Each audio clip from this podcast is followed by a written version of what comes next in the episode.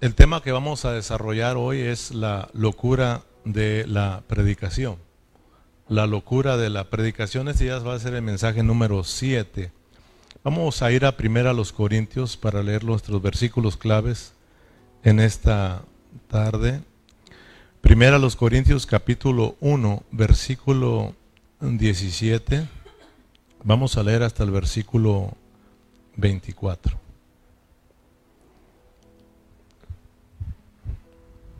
Vamos a ir a la palabra del Señor todos juntos y ahí vamos a estar leyendo porque aquí vamos a estar estudiando. Son nuestros versículos para el día de hoy. ¿Lo tienen todos? Primero los Corintios 1, 17 al 24.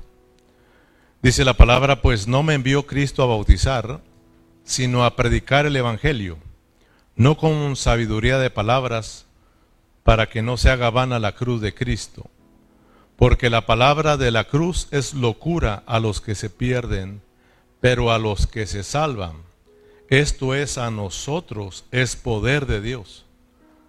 Pues está escrito, destruiré la sabiduría de los sabios y desecharé el entendimiento de los entendidos. ¿Dónde está el sabio? ¿Dónde está el escriba? ¿Dónde está el disputador de este siglo?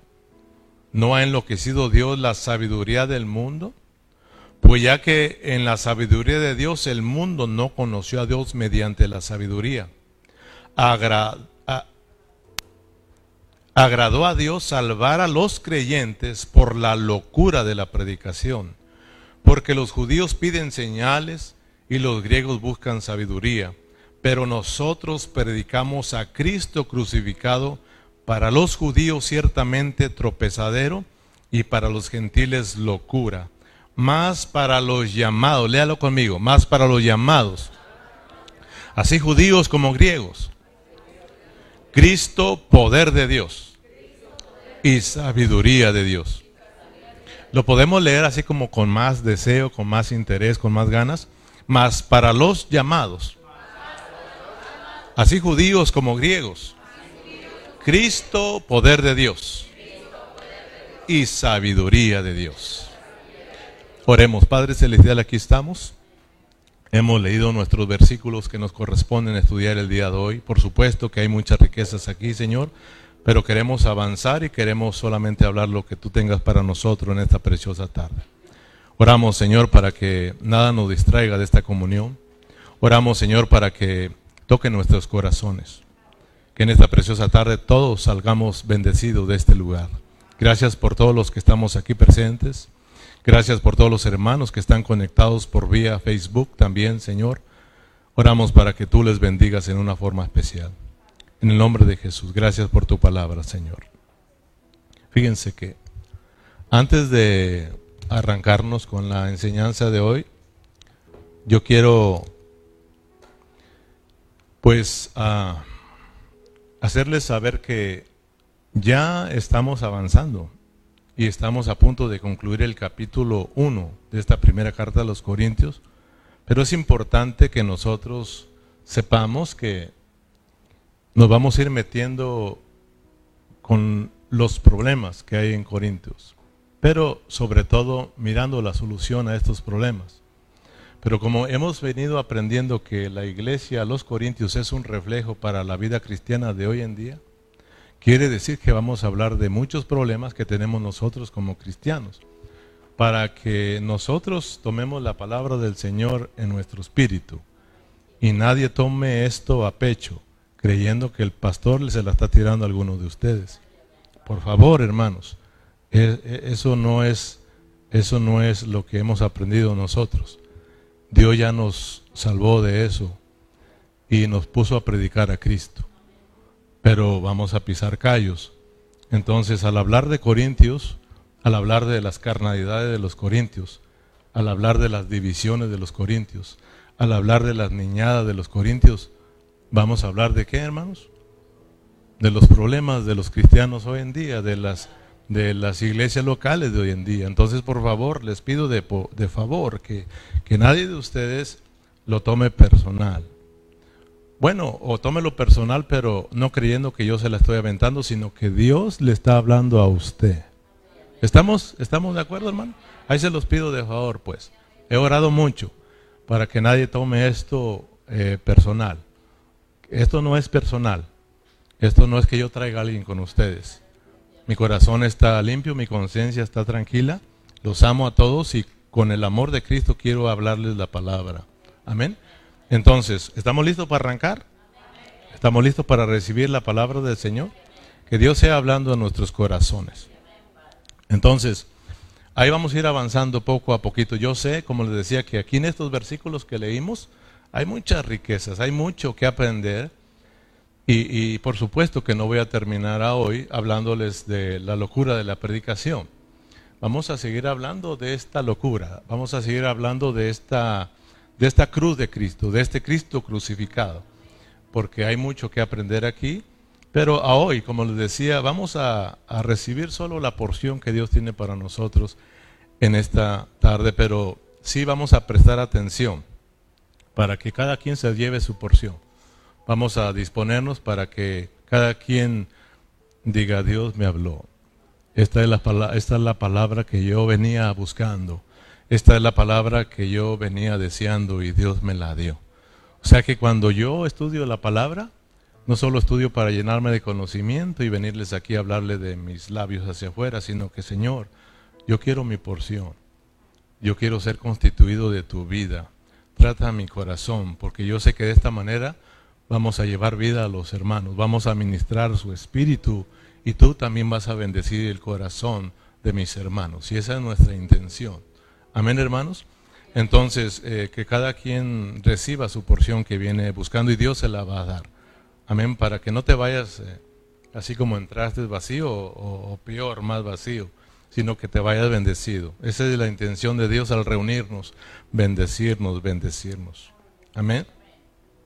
Entonces, para nosotros entender lo que el escritor quiere impartirle a las vasijas, dígase a los oyentes, lo que él quiere depositar dentro de ellos, es muy importante que nos metamos eh, al pensamiento de este escritor. Es importante que entonces prestemos atención y nos metamos al hablar de Dios. Y también nos metamos al pensamiento que quiere transmitir el apóstol Pablo. Y estoy seguro que nosotros también vamos a ser bendecidos. Porque si estamos aquí, pero estamos no con ese deseo de qué nos quiere enseñar Dios. ¿Qué nos quiere enseñar Pablo con esta, esto de la locura de la predicación? ¿Qué nos quiere enseñar el pastor con este tema de la locura de la predicación? Si no estamos así al tanto, pues eh, vamos a, si nos distraemos pensando en otras cosas, pues vamos a salir eh, vacíos. Y si poquito cuando abre los ojos me hable que diga carnales, va a decir, ya me la aventó a mí. Entonces, por favor, no, no hagamos eso, prestemos atención. ¿Cuántos sí van a prestar atención? Entonces, ah, miremos pues, para ir entendiendo al apóstol Pablo, vayamos, vayamos viendo cómo va la secuencia de su, de su, de su enseñar, de, de, su hablar, para que vayamos cómo, cómo Él nos va metiendo, nos va metiendo para darnos la medicina que necesitamos. Acuérdense que cuando uno está enfermo y te van a dar medicamento, nunca usted diga que nunca me va a decir usted que la medicina es buena. ¿Cuántos han tomado un medicamento que sea bueno? Siempre los medicamentos son malos, son amargosos. Las, las, las, las bebidas que nos dan, que son remedio, ay, son, son, son amargosas. Pero sabemos que aunque son malas y no nos gusta, nos van a, nos van a aprovechar, nos van a sanar.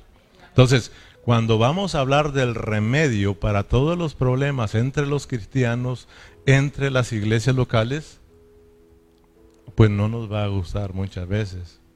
Pero por favor, es para su bien. No me gusta, ¿verdad?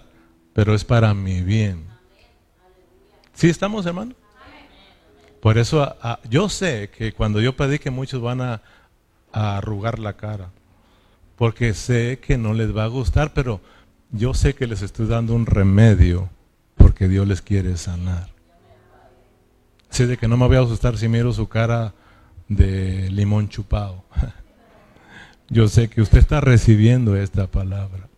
Amén. Entonces miremos pues la secuencia. ¿Qué es lo que el apóstol Pablo eh, eh, nos, nos dice en primer lugar? En primer lugar, en los primeros ocho versículos, si ustedes, hermanos, eh, no, han venido prestando atención en los primeros ocho versículos de esta primera carta a los Corintios, hermanos, Pablo nos empieza a confirmar nuestra salvación eterna. Es lo primero que empieza confirmando eh, eh, eh, la salvación de los corintios. Es lo que nos habla Dios primeramente al estudiar Corintios. En los primeros ocho versículos nos confirma nuestra salvación. Y eso nos debe de llenar de alegría.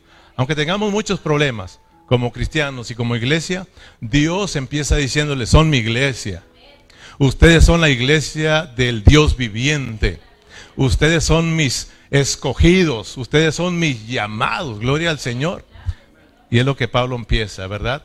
A la iglesia de Dios que está en Corintios. Si es la iglesia de Dios es porque tienen la vida de Dios. Es porque ellos han sido salvos. Amén. Son hermanos, son, han sido engendrados por Dios. Luego, si ustedes recuerdan, en el versículo 9, ¿Qué sigue hablando el apóstol Pablo? A ver, ¿cuántos recuerdan? Que es un versículo que estuvimos estudiando tres horas. ¿Eh? Dios o Pablo empieza, continúa hablándonos de que nosotros, hermanos, hemos sido enriquecidos, ¿verdad? Hemos sido enriquecidos por Cristo y hemos sido a participar de Él. Hemos sido llamados a tener comunión con Él. Somos llamados a tener comunión. Y ya hablamos mucho, ¿verdad? Acerca de lo que es la comunión. Es la comunión. Es la, es la participación conjunta que tenemos. O sea, el centro de esta reunión, el centro de esta celebración es Cristo. Y todos nos reunimos para participar de Cristo. Amén, hermanos. Para, para, y que todos juntos, como tenemos a Cristo, disfrutarnos el uno para el otro.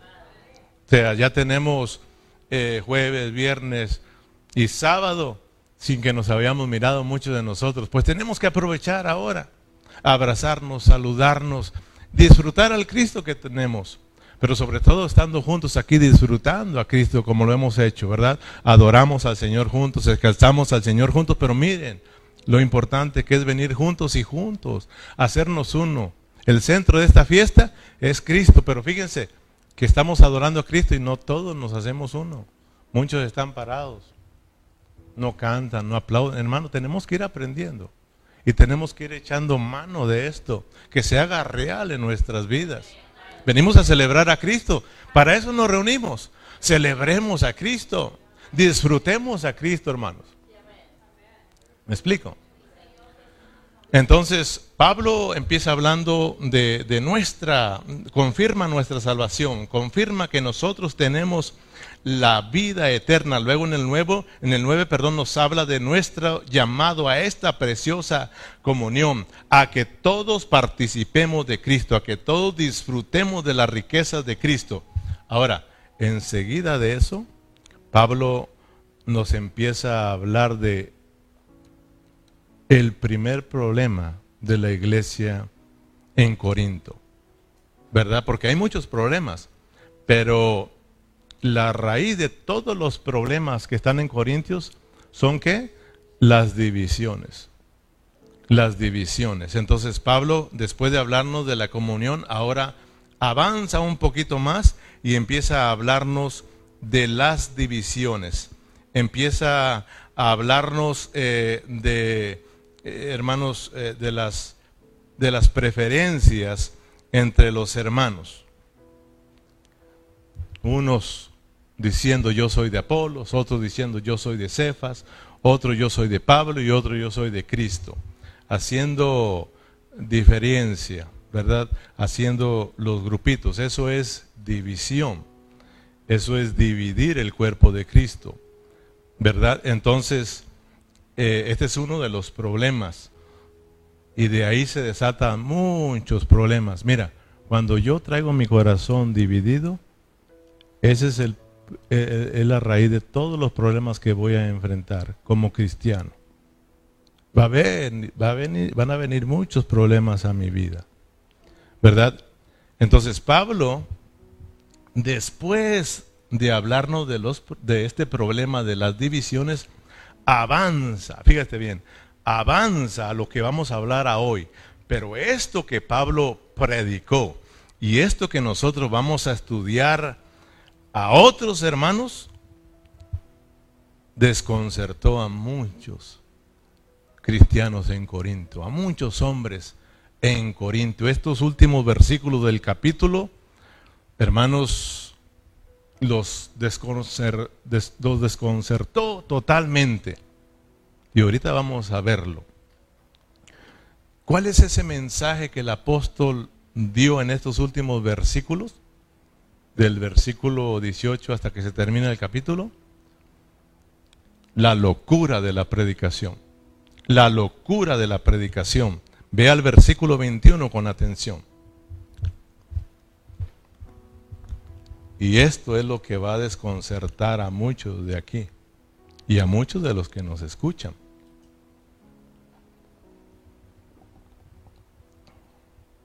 ¿Lo tienen en el versículo 21? Pues ya que en la sabiduría de Dios el mundo no conoció a Dios mediante la sabiduría, agradó a Dios salvar a los creyentes por la locura de la predicación. Porque los judíos piden señales. Mire qué mensaje. Porque los judíos piden señales y los griegos buscan sabiduría. ¿Qué estaban buscando los judíos? Señales. Grábeselo bien, no se lo olvide. Ahorita vamos a llegar a esa parte. Para que vea que es muy parecido al tiempo de hoy. ¿Qué buscan muchos cristianos? Por eso vienen aquí y no miran muchas señales, sino que escuchan nada más de Cristo y de Cristo y ay, qué aburrido es esto. ¿Sí? Porque esto no les gusta mucho. Buscan señales, donde se mueva, donde caigan, donde sanen milagros, lenguas, buscan señales. Ahorita lo vas a ver. Y luego dice que los griegos que buscan también ese conocimiento sin la vida. Eso no, no le agrada a Dios porque eso nos hace huecos, nos hace vanos, sin vida, llenos de conocimiento, con una cabeza bien grande, pero con un cuerpo bien chiquito. Y, eso por eso, por eso desconcertó a muchos ahí en Corinto. Amén. Dice, los griegos buscan sabiduría, versículo 23, pero nosotros predicamos a Cristo crucificado, para los judíos ciertamente tropezadero y para los gentiles locura, mas para los llamados, así judíos como griegos, Cristo poder de Dios y sabiduría de Dios. Mira qué mensaje, hermano. Wow, hermano.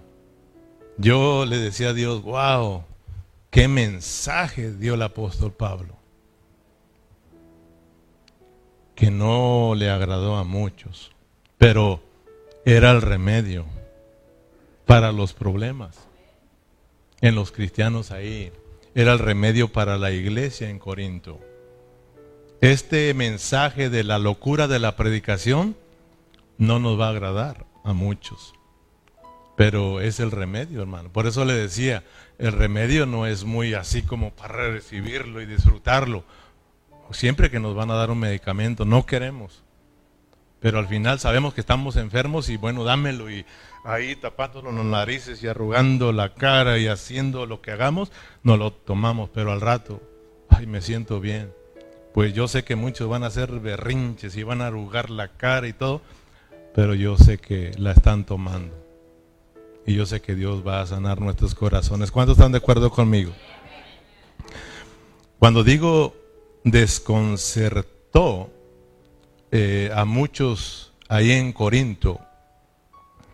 Eh, significa que ahí estaban buscando señales, amaban las señales y otros la sabiduría humana. Entonces, eh, cuando Pablo fue a Corintios a predicar por primera vez, él llegó con este, este evangelio, esta predicación, la cruz de Cristo, la cruz de Cristo. Y cuando llegaron a Corintios, recuerden que Corinto, hermano, aunque era una ciudad próspera, porque eh, ahí era un puerto donde llegaban barcos y había mucha vendimia, había mucho negocio, mucho business y había mucho dinero. Eh, no solamente había eso de riqueza, de negocios, de business, sino que había, había mucha gente culta, no todos, pero la mayoría era gente culta. Dígase, eran educados, eran estudiosos. O sea, hermano, ahí había grandes hombres sabios. Aristóteles, Plutón, esos eran hombres pensadores. Claro que con sabiduría humana, ¿verdad? Entonces los corintios, eh, pues eh, había gente también eh, culta, y le encantaba, hermano, le encantaba esta sabiduría. Cuando alguien llegaba con sabiduría, ellos rápido corrían porque querían aprender más, querían ser más sabios. Por eso es de que, fíjese cómo se empezó el problema aquí. Cuando llegó Pablo, no, pues imagínese hermano, ¿quién era Pablo? No era una persona que conocía, hermano. Oh, ese, ese Pablo era un gran, si hablamos de la ley, era, irreprensible, hermano. Era celoso de la ley, a tal grado de que cuando alguien hablaba mal de la ley, se las miraba con Pablo. Perseguía a los cristianos, los encarcelaba, hermano. Si hablamos de Apolos, otros grandes maestros, Cefas, otro grande maestro. Por eso cuando llegaron a Corintios y a predicar, los sabios dijeron, esto algo traen, y ahí van, ahí van queriendo aprender. Entonces nosotros, los que predicamos a Cristo, Ceja, Donis, Berna, Lorenzo, todos los que hablamos de Cristo, tenemos que tener mucho cuidado. Tenemos que tener mucho cuidado de de no traer mucha sabiduría. Y que cuando miramos a alguien que quiere, conocer, tenemos que presentarles a este Cristo crucificado, que es lo que ellos necesitan. Ellos ya conocen, hermano.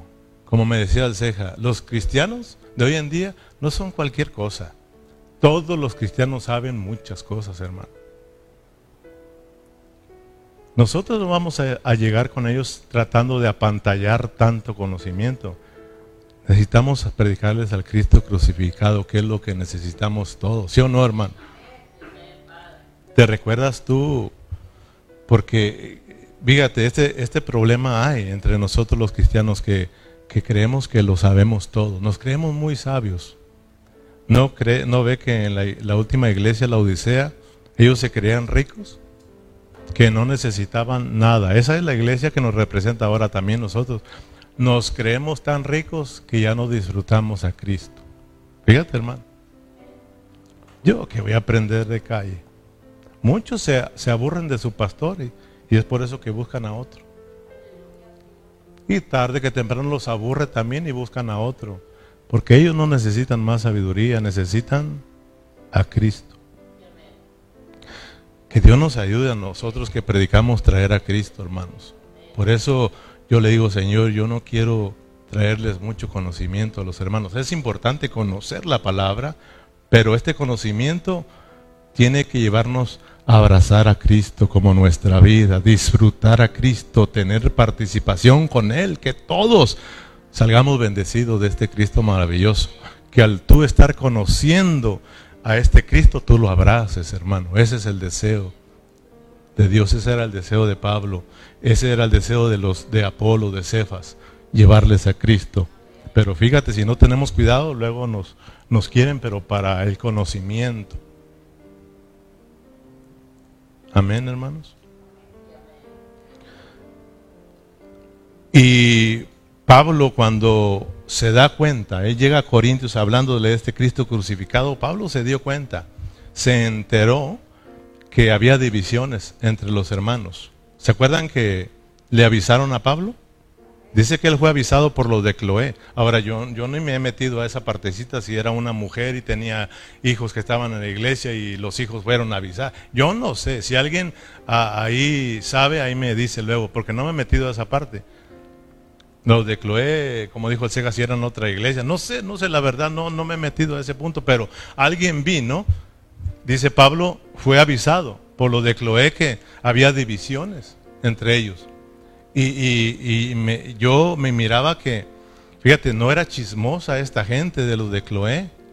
Eso no es chisme, porque eh, em, eh, estas personas eh, amaban la iglesia en Corintio, amaban los hermanos y se dieron cuenta que estaban siendo distraídos y le, avisaron a Pablo. Y, y, les dijo, ellos le dijeron, ay, dile a los corintios que yo te dije. Fíjate, porque eso no es chisme. Por eso cuando usted anda hablando y que no sepa, eso es chisme, hermano. No, yo cuando ah, ah, ah, eh, eh, amo a un hermano y sé que anda mal, yo le voy a decir, dile hermano y dile que yo, que yo les dije. Porque él necesita ayuda. Los corintios necesitaban ayuda. Nosotros también necesitamos ayuda. Pablo dice, él hermano, fíjese, e, e, eso de que lo desconcerta todo este mensaje de la, de la locura de la, de la, predicación es como que si Pablo al llegar le dice, momento, fíjate, es como que si se mete momento. Corintios, yo cuando vine a ustedes no vine con sabiduría humana ni con señales. Yo les prediqué a ese Cristo crucificado y ustedes creyeron a ese Cristo crucificado y ustedes fueron salvos. Esa es la sabiduría de Dios. Fueron perdonados. Lo que no hizo la sabiduría, Cristo lo hizo.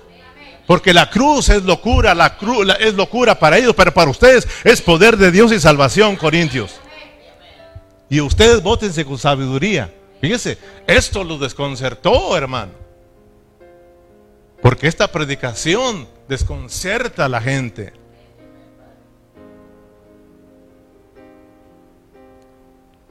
Dejen de buscar señales, Corintios, y sabiduría humana. Regresen a, la cruz de Cristo. Ustedes están siendo distraídos de la cruz, están siendo distraídos de Cristo. Regresen a Cristo, regresen a la cruz. Y Pablo, hermano, enfatizó mucho en Cristo, ¿sí o no? Cristo, Cristo. Miramos que los primeros ocho versículos, Cristo, Cristo, Cristo, a Cristo, a Cristo. ¿Qué está haciendo Pablo con los corintios? Regresarlos a Cristo. Aprendimos aquí pues que eh, la carta a los Corintios no fue escrita para presentarnos todos los problemas. No está enfocada esta carta a los problemas, sino que está enfocada a qué? A la solución a los problemas. ¿Y cuál es la solución a todos los problemas? Cristo. La cruz de Cristo es la solución a todos los problemas. ¿Qué hizo la cruz de Cristo, hermanos? ¿Usted se acuerda de la cruz? Eso es lo mismito que está pasando ahora con muchos cristianos. Han quitado su mirada de, la cruz de Cristo. Se han olvidado de, de lo que sucedió en la cruz de Cristo y andan tras otras cosas. Y eso, sin darse cuenta, los está distrayendo de Cristo, del disfrute de Cristo y los está llevando a muchos problemas espirituales. Entonces, les pregunto otra vez, ¿qué fue lo que sucedió en la cruz. ¿Sí se acuerdan ustedes? Que cuando nosotros nos predicamos iguales, hermano, nosotros decíamos, esta gente está loca. ¿Sí o no, hermanos? Dice Pablo, sí, para ellos es locura. Para muchos esto es locura lo que estamos haciendo, hermano. Pero para nosotros, ¿qué es? Dice Pablo. Poder de Dios y salvación de Dios. Porque la cruz nos salvó, hermano. ¿Cómo la ves? Eso verdaderamente es la sabiduría de Dios. Porque ahí en la cruz, lo que está haciendo Dios, hermanos, es terminando todo. Fíjate bien, la cruz es para matar. La cruz es para acabar. Y fíjate que Pablo no está hablando de Cristo resucitado.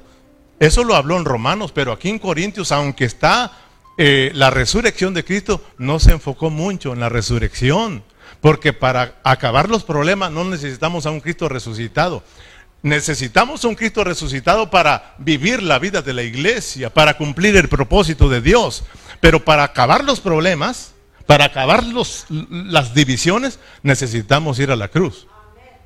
Necesitamos ir a que nos terminen. Fíjate hermano, matándonos se acabó el problema. ¿Sí o no? Matan, bueno, iba a decir otra cosa, pero soy feo. Ya Lorenzo, ¿cómo digo? Muerto el perro, se acabó la rabia. No, yo no quise decir eso. Pero gracias, hermano Lorenzo.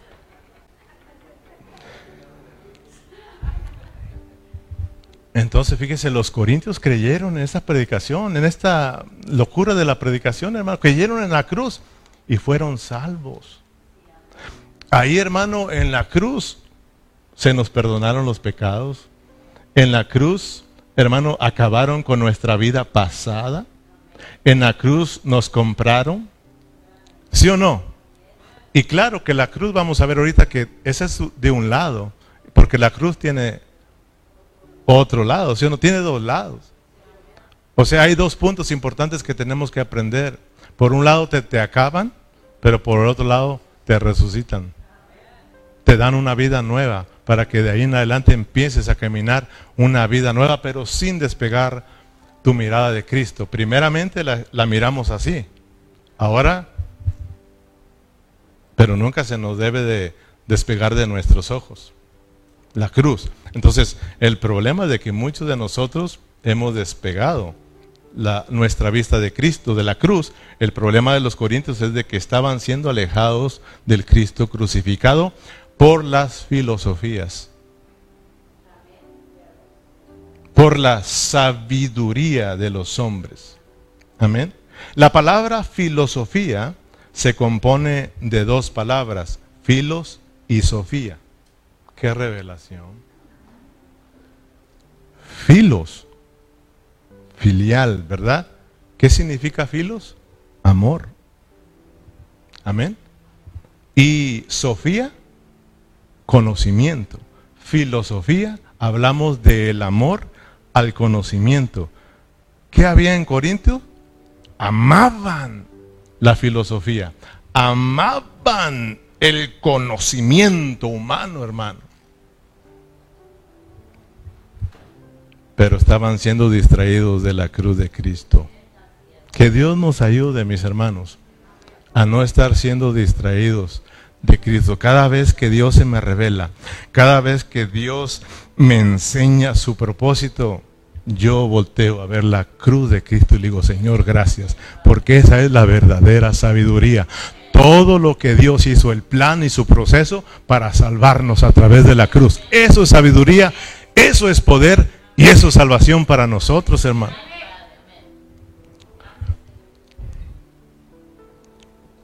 Entonces, mire, mire lo que dice primero a los Corintios.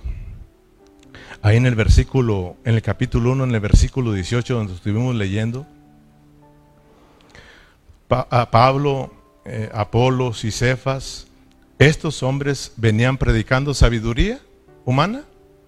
Estos que venían predicando la locura era una la predicación, la locura de la predicación, que es la cruz, la cruz, la cruz de Cristo. En el verso 18, porque la palabra de la cruz es locura a los que se pierden. ¿Para quién es eh, esta palabra de la cruz? ¿Para quién es locura? Fíjate bien. Esta palabra de la cruz es locura para los que se pierden para los que se pierden. ¿Estamos qué? ¿Te han dicho a ti una vez que estás loco? ¿O has escuchado decir los cristianos están, están zafados, están loquitos? ¿Sí o no, hermano? Para esos que se pierden, esto es locura. Pero para nosotros, ¿qué, hermano? Esto para nosotros, esto es poder de Dios, hermano. Es salvación para nosotros. Fíjese, para los para la sabiduría del mundo, para mucha gente allá afuera que se cree que lo sabe todo, el que tú estemos yo y tú, el que estemos tú y yo aquí es, es que estamos perdiendo nuestro tiempo. Y fíjate el engaño de muchos cristianos, creyendo que es más mejor ir a no sé a dónde, para no meterme en broncas. No sé qué quieres hacer, que digas, es mejor lo que voy a hacer, es mejor lo que tengo que hacer que estar en la iglesia otro día. Fíjate, para muchos que estemos aquí es pérdida de tiempo. Estos están locos. Para muchos que estemos aquí nosotros, fíjate, que no haya nada y estar adorando a Dios, estar gritándole al Señor, si entra alguien aquí van a decir, estos sí que están locos. ¿Sí o no? El que tú salgas y le digas a una persona, Cristo viene, Él va a regresar y Él va a establecer un reino aquí, Él va a gobernar. No, Loren, sí, sí que estás bien loco. ¿Que no le decían eso al predicador Noé?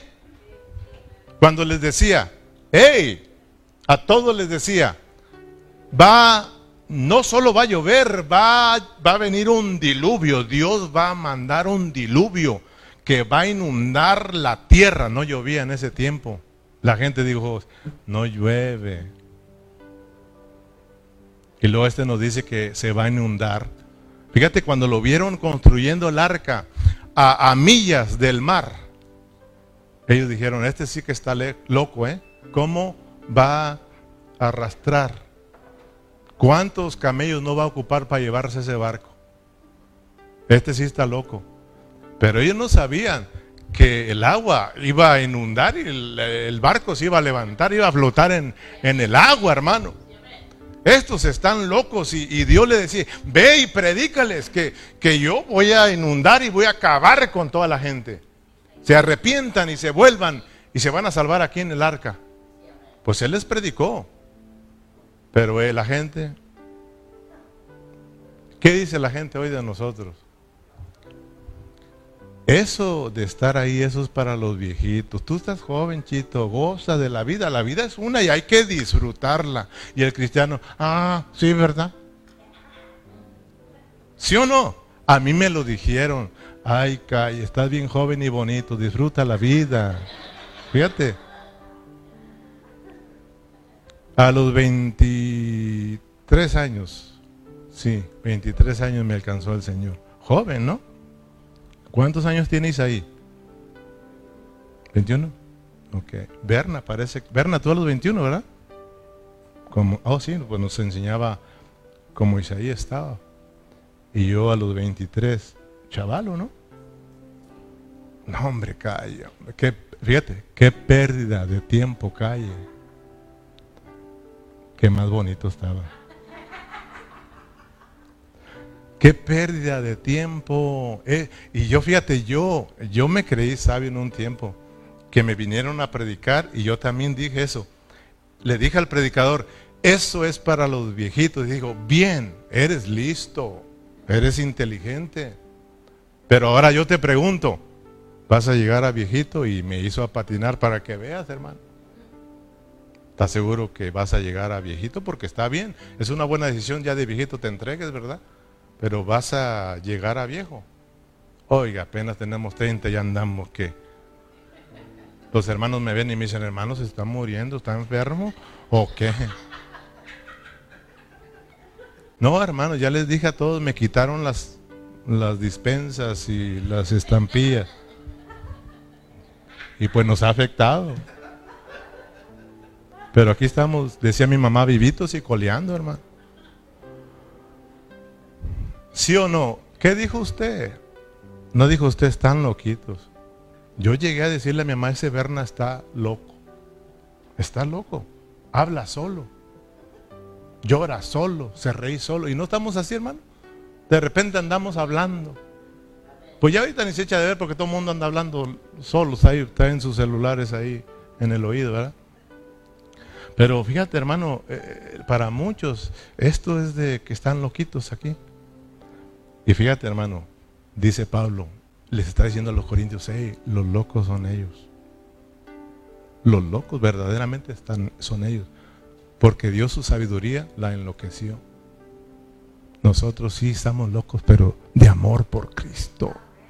Estamos locos de amor por Cristo, hermanos. Amén, hermanos. Fíjate lo que esto lo dijo en segunda de Corintios, porque ahí vamos a llegar. De que sí estamos locos. En segunda de los Corintios capítulo 5, vamos allá rápidamente, el versículo 13, para que vean ustedes que sí estamos locos.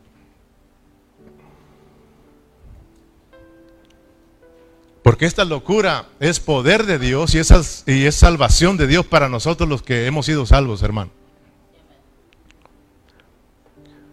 Tienes el capítulo 5 de 2 los Corintios 13, porque si estamos, ¿qué hermanos?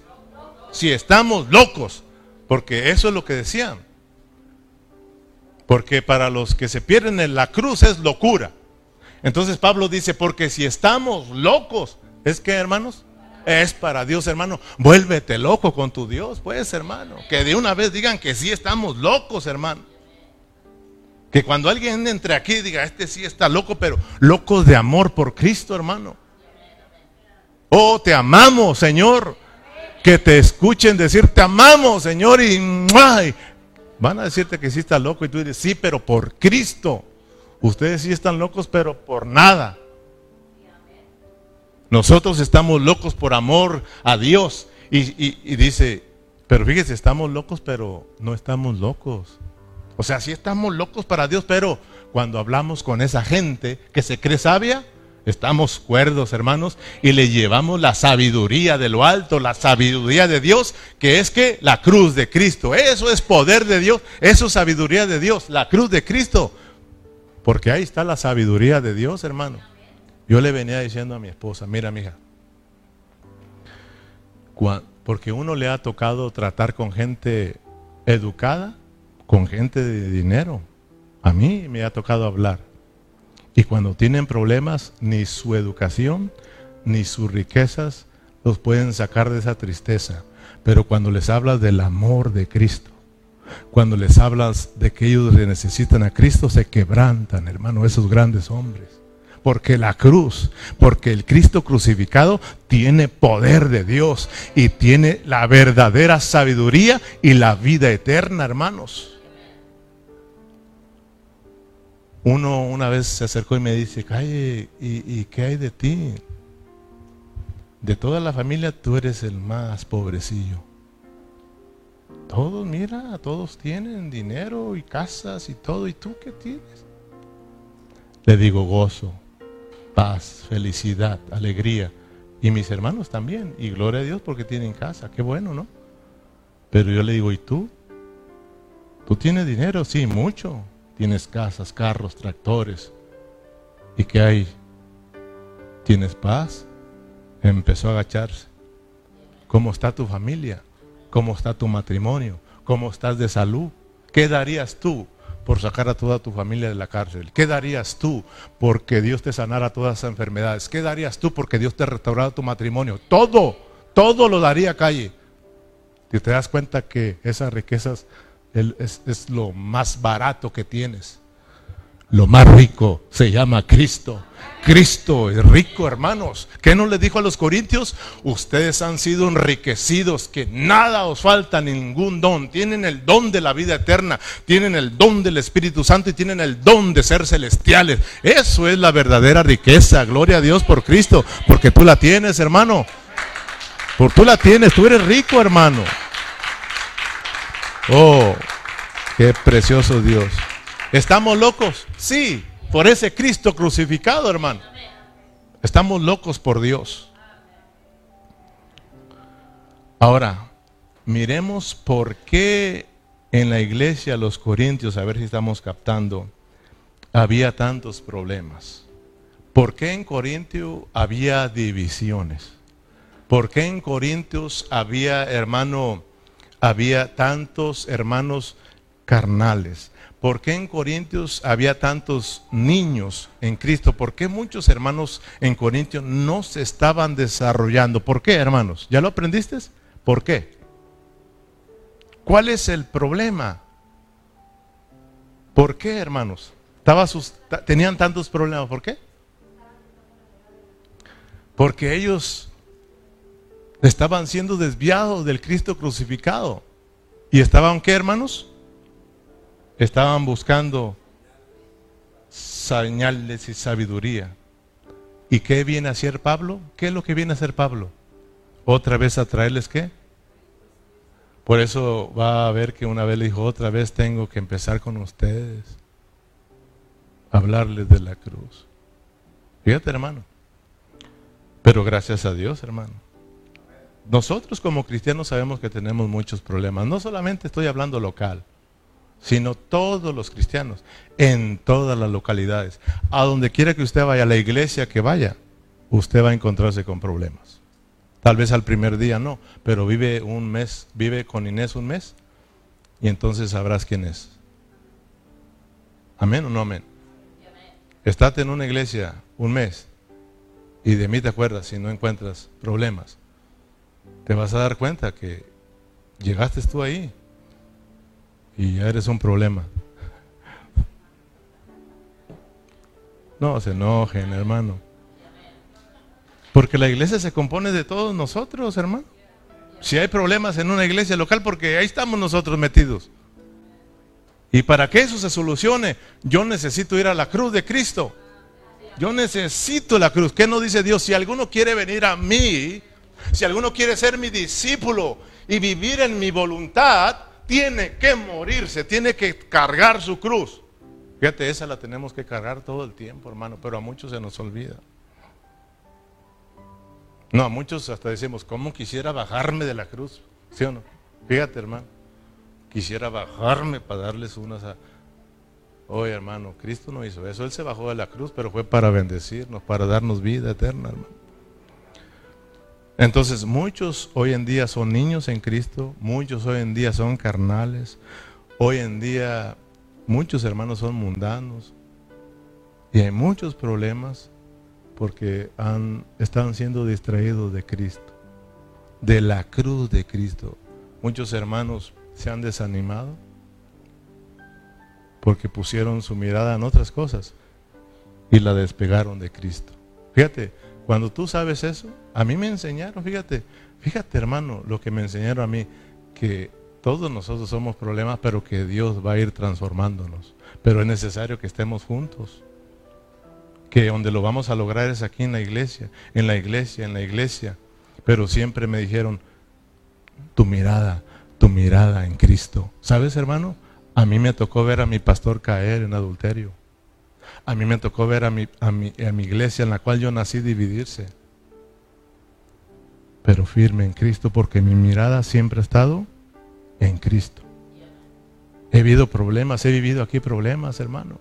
Hemos pasado por, por duros problemas aquí, pero nuestra mirada ha, ha, sido puesta en Cristo. Pero el que no la ha puesto en Cristo, hermano, si se fija, ¿dónde anda, hermano?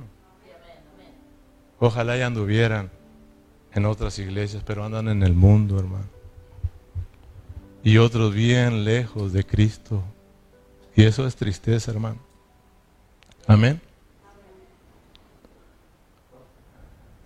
Si nosotros, hermanos, fíjate que esto de la locura de la predicación, otras traducciones dice la terquedad de la predicación la terquedad de la locura de Cristo. ¿Sabes? Debe de darle gracias a Dios, hermano, porque aquí tienes un pastor que siempre está terco, hablándote de Cristo, de Cristo, de Cristo, y siempre insistiéndote y siempre recordándote, siempre hablándote. Hermanos, Cristo, Cristo, Cristo, no te enfades de esto, hermanos. Siempre seré un terco pero hablándote de que vuelvas a Cristo. Siempre, hermano, ustedes son testigos, siempre orando, vamos, hermano, vamos, anímate, levántate, sacúdete, estás caído, levántate, levántate, todavía hay camino por delante, vuélvete a Cristo, vuélvete a Cristo, Cristo, Cristo, Cristo, y Cristo, y Cristo. ¿Y sabes qué? A muchos les enfada eso, hermano. Ah, es que ahí ya, ya me dan ganas de irme a otro lugar. Son lo mismo, y los mismos miro. Fíjate, hermano. A muchos les ya no les agrada escuchar a su pastor y se ponen a escuchar a otros. No solamente hablo de mí, eso le pasa a muchos cristianos en muchas localidades. Prefieren hablarlo de otros que lo de su pastor. ¿Qué, qué significa eso? Prefieren enseñar otras cosas que lo que estaba predicando su pastor. Ya se cansaron, hermanos. No te canses de este pastor terco que tienes, hermano, y que siempre te está insistiendo lo mismo y lo mismo. No hay otra cosa. Cristo, yo te he dicho, hermano, no vas a ver otra cosa aquí. Cristo, la palabra, la palabra. Busca señales, no la vas a encontrar aquí. Busca sabiduría, menos. Menos. Me dijo un pastor, Pastor Ceja, eh, lo hemos escuchado y miramos que sí, pues hay poco le revela a Dios, fíjate. Porque son sabios, hombres, hombres graduados y me lo encontré, me dijo, sabe que, estamos abriendo una escuela bíblica aquí en Burlington. Y, y sí, sabemos que algo, algo trae ahí y nos encantaría que formara parte de los maestros. Pero yo le pregunto, ¿usted está graduado? Muéstrenos su currículo. Y dije yo, ¿cómo? Dios me libre, no sabía ni qué era eso, hermano. Dije, oye, es que está diciendo este hermano.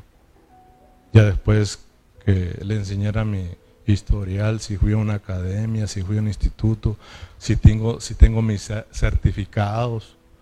Órale, pues así nomás me dijo su currículo pastor. dije, no, ¿qué, pasó?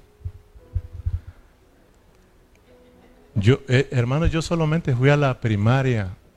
Berna sabe que yo aprendí a leer y todavía sigo aprendiendo aquí en la iglesia con los hermanos. Solo fui hasta sexto. Entré a la primaria, a la primer grado y luego me sacaron. Me dijeron, mejor vete a trabajar, vale. Fíjate, hermano. Y yo le dije, no, pues, primero, pastor, no sabe ni qué se trata eso de currículo. ¿Tiene algunos certificados? ¿Fue a algún instituto bíblico? ¿Se preparó? ¿Fue usted graduado como un pastor? No, pues a mí me puso Dios ahí descalificado. Fíjate, fíjate lo que busca, lo que busca la gente, gente, gente culta, gente sabia, gente que lleve sus, sus, sus certificados, ¿verdad?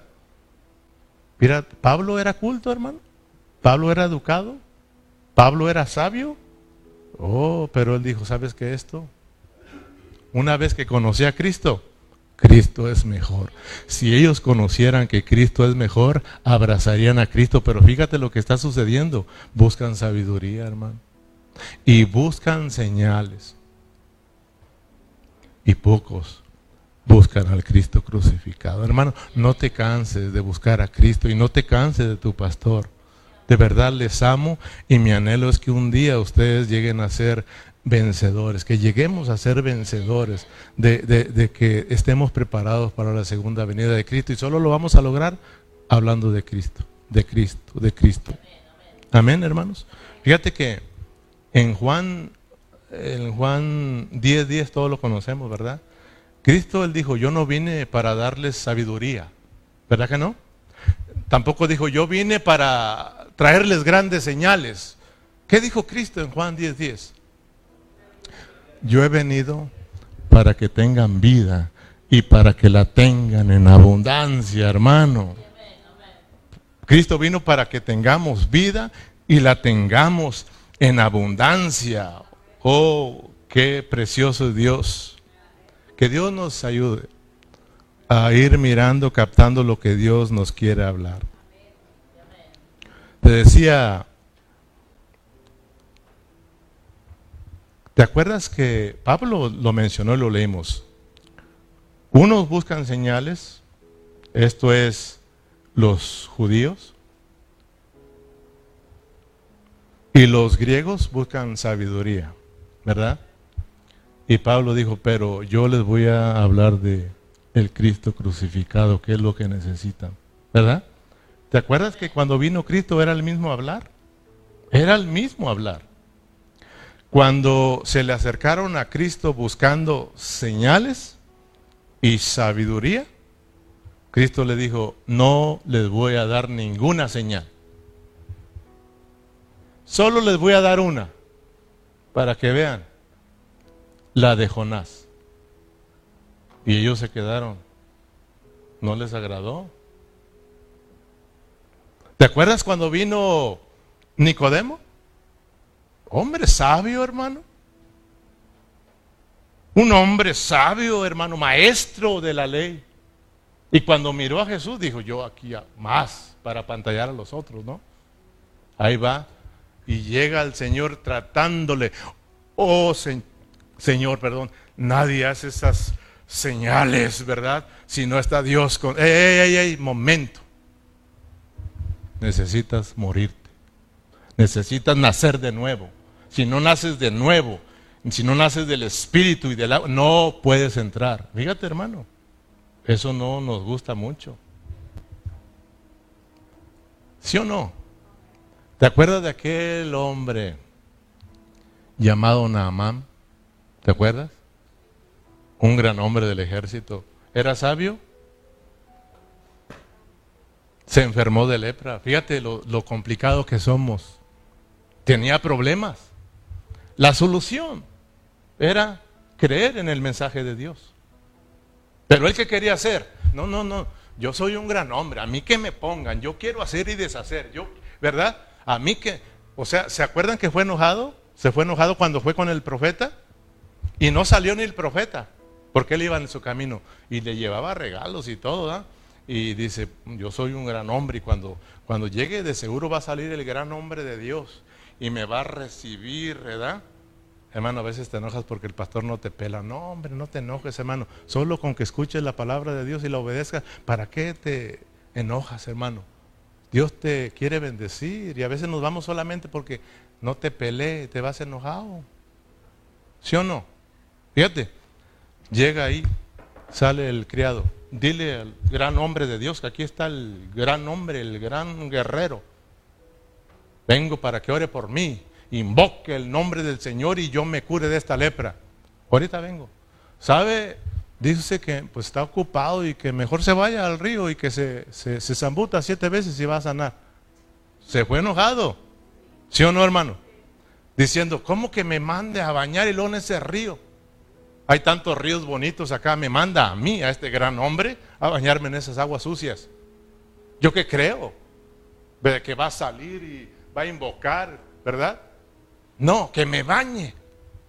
Yo que creo que me va a decir, tráeme unos, unos leones y unos 20 osos, yo los agarro y se los traigo. Son hombre, fíjate, nos gusta complicarnos la vida. Y ahí va la criada. Señor, nosotros sabemos que usted es un gran hombre y que si lo pusieran a hacer esas cosas se los llevaba, pero con más meterse al agua. Qué tan difícil. Y dijo, fíjate, Dios hermano, usa la ignorancia. Fíjate, lo vas a ver adelantito, ahí lo dice Pablo. Para avergonzar a los sabios. Señor, ¿qué le cuesta meterse al río y zambutirse? Es por su bien, dijo aquel. Dijo, oye, de veras, ¿verdad? Allá va. Y fíjese, fíjese, una, dos, a muchos de esos le aburre, hermano. A muchos eso le aburre. Otra vez el pastor. Ya un año con Corintios, dos años con Corintios. Una vez alguien dijo ahí, ya tiene más de un año con Romanos. Y él, uno, dos, tres. Ya, no te aburras, hermano. Siete, voy a llegar a siete. Cuatro, cinco, seis y muchos. Ya, ya sé que son siete. Espérate, voy a llegar a siete. Siete. Y dice que sanó. ¿Te das cuenta, hermano? que, nuestra sabiduría humana nos complica la vida y nos trae muchos problemas. Tan sencillo que es creerle a Dios. Tan sencillo que es voltear a la cruz y entender lo que sucedió. Ahí fuimos terminados, hermano. ¿Sabes? El Señor Jesús les aclaró a los, a, los religiosos y a los, no, a los gentiles, pues unos señales, otros sabiduría. Y dijo, no les voy a dar ninguna señal. Bueno, una, la de Jonás. Pero fíjate, esa señal no nos muestra a Cristo resucitado, ¿verdad que no?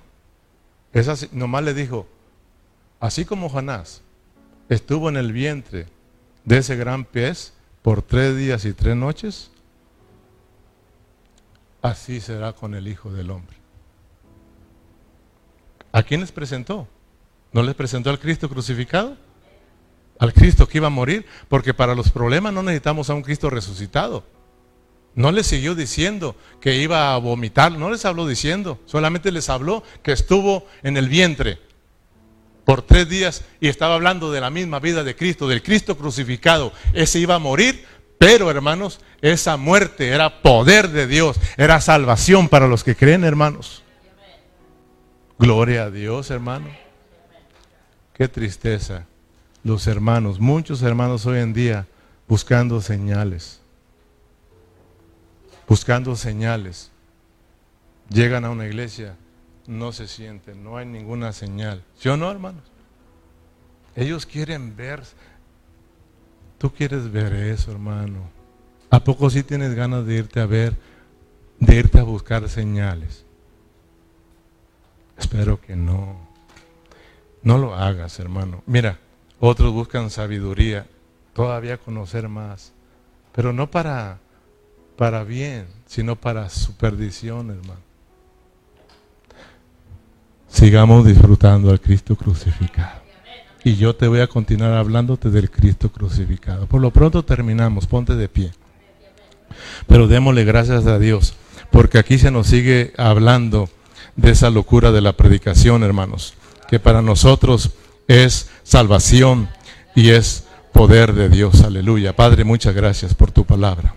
Gracias Señor porque tú nos sigues hablando y el propósito de hablarnos es para darnos el medicamento. Sé que a muchos no, no nos gusta Señor, pero gracias porque nos va a ajustar Señor porque es para nuestro bien, Señor. Cuando Pablo llegó a recordarles del Cristo crucificado, para muchos no les agradó, Señor. Desconcertó a muchos de ellos, Señor pero muchos de ellos regresaron a Cristo, abrazaron a Cristo, continuaron disfrutando a Cristo, Señor, y podemos mirar tu propósito cumplido en ellos. También lo harás con nosotros, porque Cristo nosotros es nuestra única esperanza, Señor. Ayúdanos, ayúdanos siempre a poner nuestros ojos, siempre a mantenerlos ahí en la cruz, en la cruz, en la cruz, en la cruz, porque ahí en la cruz, Señor, todo se terminó Aún nuestra propia vida vieja se terminó, pero también, Señor, la cruz nos trajo esperanza de salvación.